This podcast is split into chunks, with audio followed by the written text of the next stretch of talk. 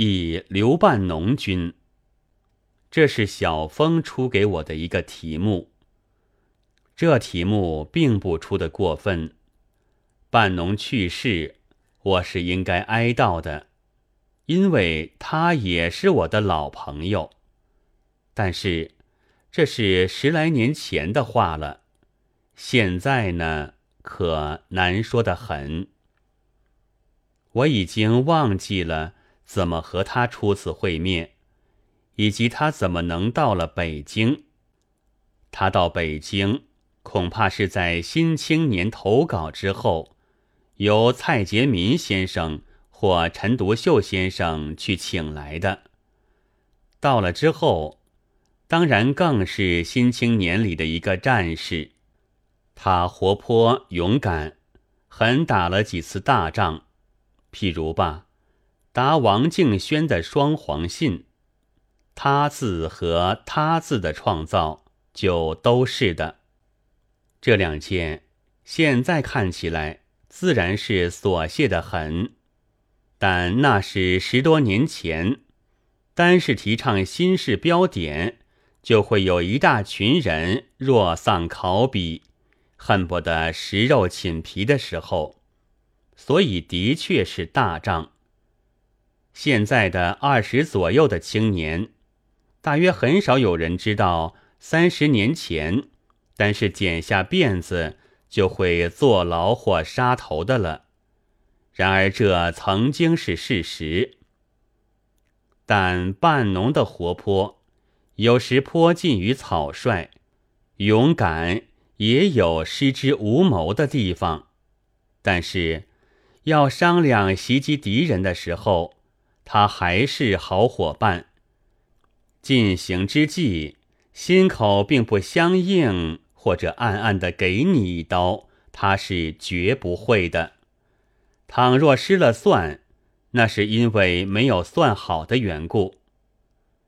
新青年每出一期就开一次编辑会。商定下一期的稿件。其实最惹我注意的是陈独秀和胡适之。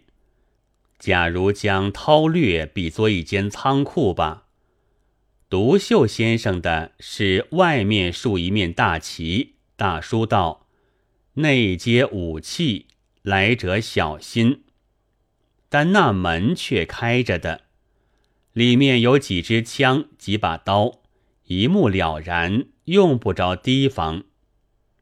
是之先生的是紧紧的关着门，门上粘一条小纸条，道：“内无武器，请勿疑虑。”这自然可以是真的，但有些人，至少是我这样的人，有时总不免要侧着头想一想。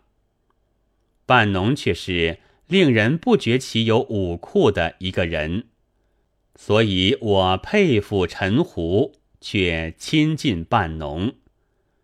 所谓亲近，不过是多谈闲天，一多谈就露出了缺点。几乎有一年多，他没有消失掉从上海带来的才子必有红袖添香夜读书的。艳福的思想，好容易才给我们骂掉了。但他好像到处都这么的乱说，使有些学者皱眉。有时候，连到《新青年》投稿都被排斥。他很勇于写稿，但是去看旧报去，很有几期是没有他的。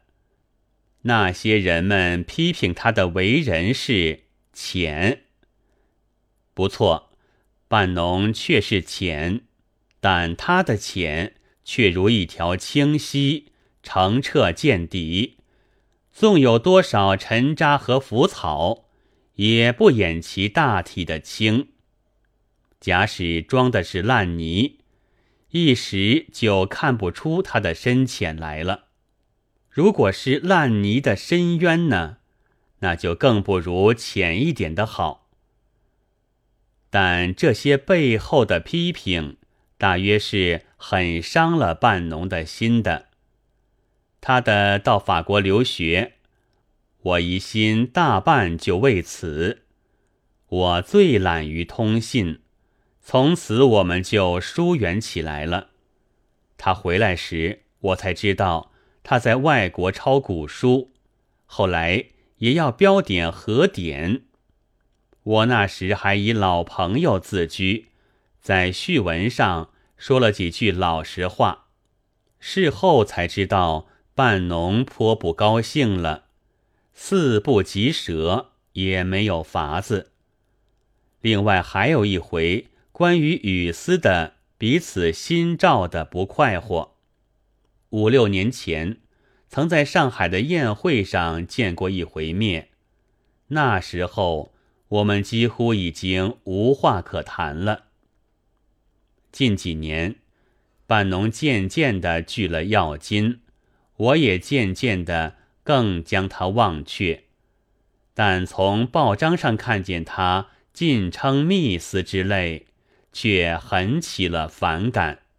我以为这些事情是不必半农来做的。